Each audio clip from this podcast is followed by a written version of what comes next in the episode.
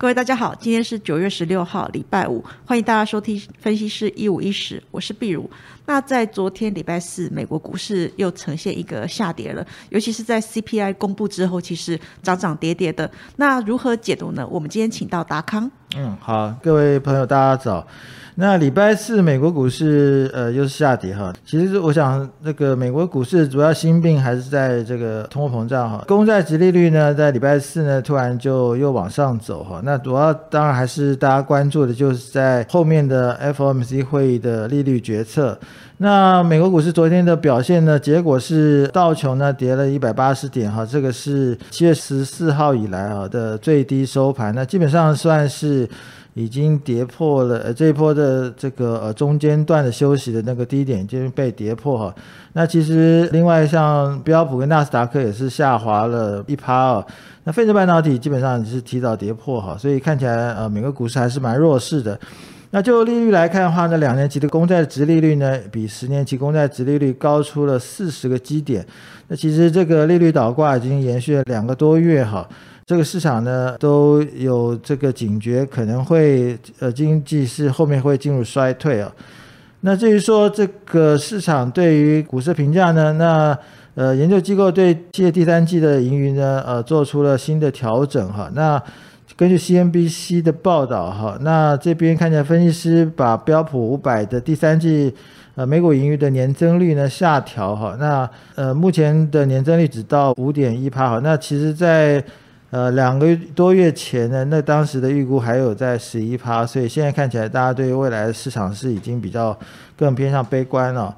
呃，另外一个就是这个美国比较好的消息，就是美国铁路工人罢工这个危机呢，暂时是解除了哈。那在白宫协调之后呢，那铁路公司跟工会的代表呢，大概初步敲定劳资协议哈。那应该算是一个比较呃正面利多。最后呢，我想来看一下哈，这个世界银行呢礼拜四呃做了一个警示。那他认为说各国央行在这个过去半个世纪以来啊，从没有像现在一样全部的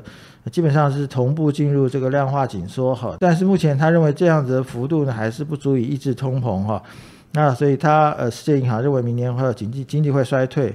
那从昨天的数据来看的话，昨天美债殖利率已经到了三点四五哈，我想三点五呃近在咫尺哈。原油部分呢还是比较疲弱哈。那现在西德州中级原油已经到八十四块六毛五啊，所以这个地方呢，呃，这个其实呃，我想这个问题还是在美国哈。那所以美国是不是真的应该要用这个更强的这个利率工具来把这个？它的核心 CPI 打下去，我想这个可能是 FED 需要考量的。哦，谢谢达康。那其实，在刚刚达康也跟大家讲了很多的数据，或者是在各个专业机构专家都在示警，整个景气是陷入一个比较明显的一个衰退的一个情况。如果说从最近的一个数据来看的话，其实最近标普五百企业的第三季的预估值，其实现在已经开始呈现一个下修的一个情况。那美债直利率离三点五个 percent 也是近在咫尺，持续的上来，但是。殖利率上来，对于股市是不是会造成相对的一个走势，造成股债的一个咫尺天涯呢？那对于台股又怎么看呢？请问达康？那就昨天台股来看，哈，其实是美中不足啊。台股这一波当然相对美股来说，啊，表现稍微是抗跌哈。那美在美国股市暴跌的情况下呢，台股并没有往下破哈。礼拜四呢表现不太好。那开盘是站上了一万四千七百点哈，但是午盘以后呢，这个就开始走弱哈。那尤其是电子全指股哈，这个呃涨幅是收敛哈。那中场大盘呢是只有小涨十一点哈，那只有收在一万四千六百七十点。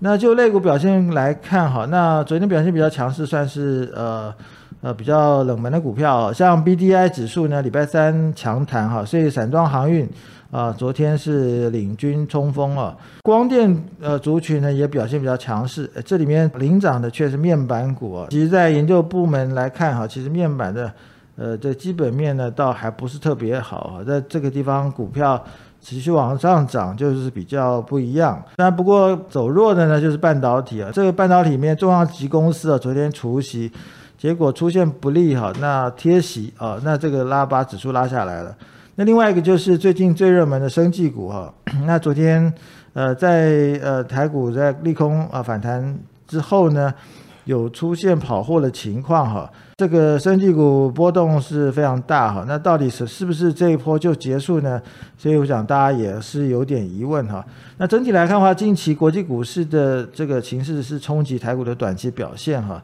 那后续呢，FOMC 就要九月就要开会哈，而且。呃，美国的四五日呢，就是 大概在月底哈，那这个都是会使短线波动加剧哦。那不过这里我想大家也看到哈，就国这个台股有国安基金的支撑哈，所以下档倒是还有一些保障哈，所以建议呢中长期还是以震荡来看哈，所以呃这个地方呢建议大家哈呃这个呃逢高是千万不要追了哈，那逢低呢倒是可以考虑呃酌量布局。好，谢谢达康。那其实，在昨天的台股的卖压还是大，最主要还是因为中期均线跟空方缺口都还是压在上面一点点的一个状况。可是相对来看的话，我们还是叫国际股市是相对的抗跌，而且呃比较明显的就是说，刚刚达康也提到过，有一些比较呃中小型股或者是跌升的反弹的这些股票，它还是有一些表现，所以看起来整个多方的火。火苗还没有被熄灭，那我们认为说逢低还是可以去做一个低阶的动作，但是。如果说反弹到一个压力区的时候，尤其是上面那么多条均线压在上面的时候，可能这个地方要稍微减码跑一趟。那最近的这个三大法人的一个动态，其实看起来也是随着随势浮沉。其实除了投信之外，好像看起来并没有特别明显的一个规律。那从最近的这个内外资的一个动向来看，呃，不晓得达康可不可以帮我们提点一下您的一些心得呢？嗯，好，我想从昨天的呃三大法人进出来看哈，那我觉得比较特别是在上市呃的投信买超以及上柜的外资卖超，那这两个地方呢，其实当然投信的持续买超，那也就是代表啊资金持续流入哈，所以这个对台股来说哈是指数下面是有撑，这可能是一个有利的因素，但是在上柜部分哈，外资昨天大概卖了将近四十亿哈。那其实之前也是大概有点怀疑了，就是这一波的生技股呢，可能是内资呢在假借外资的名义来这个进行操作哈，所以我觉得昨天外上柜市场啊外资卖的这么多哈，其实是一个警讯啊，建议大家在生技股上操作要小心。那至于说它买卖内容来看哈，外资买的比较特别的，我想就是在面板跟这。个被动元件哈，那这两个其实它的景气的状况并不是特别好，不过看起来外资这个地方买买超呢，可能是有抄底的味道。那在投信部分呢，主要是呃比较特别的、比较明显的是，就是在一些高股息基金哈，可能在买一些高值率的股票，所以像板卡啦这些部分哈，那是有买盘。那不过呢，ABF 呢是持续被法人来卖超哈，所以看起来这部分呢，未来的前景，不管是公司说什么哈，那目前看起来呢，筹码方面是比较不利的，请大家要注意。好，谢达康。那其实，在最近的 ABF，因为今年上半年，甚至从去年开始，呃。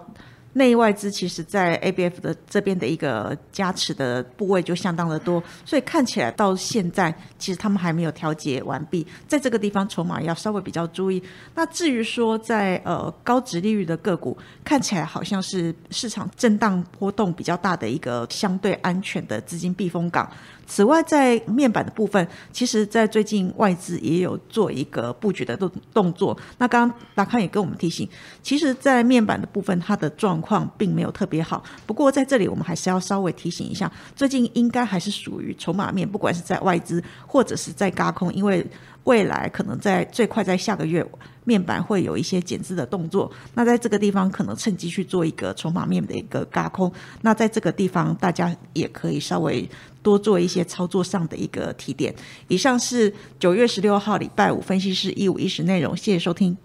本公司与所推介分析之个别有价证券无不当之财务利益关系。本节目资料仅供参考，投资人应独立判断、审慎评估并自负投资风险。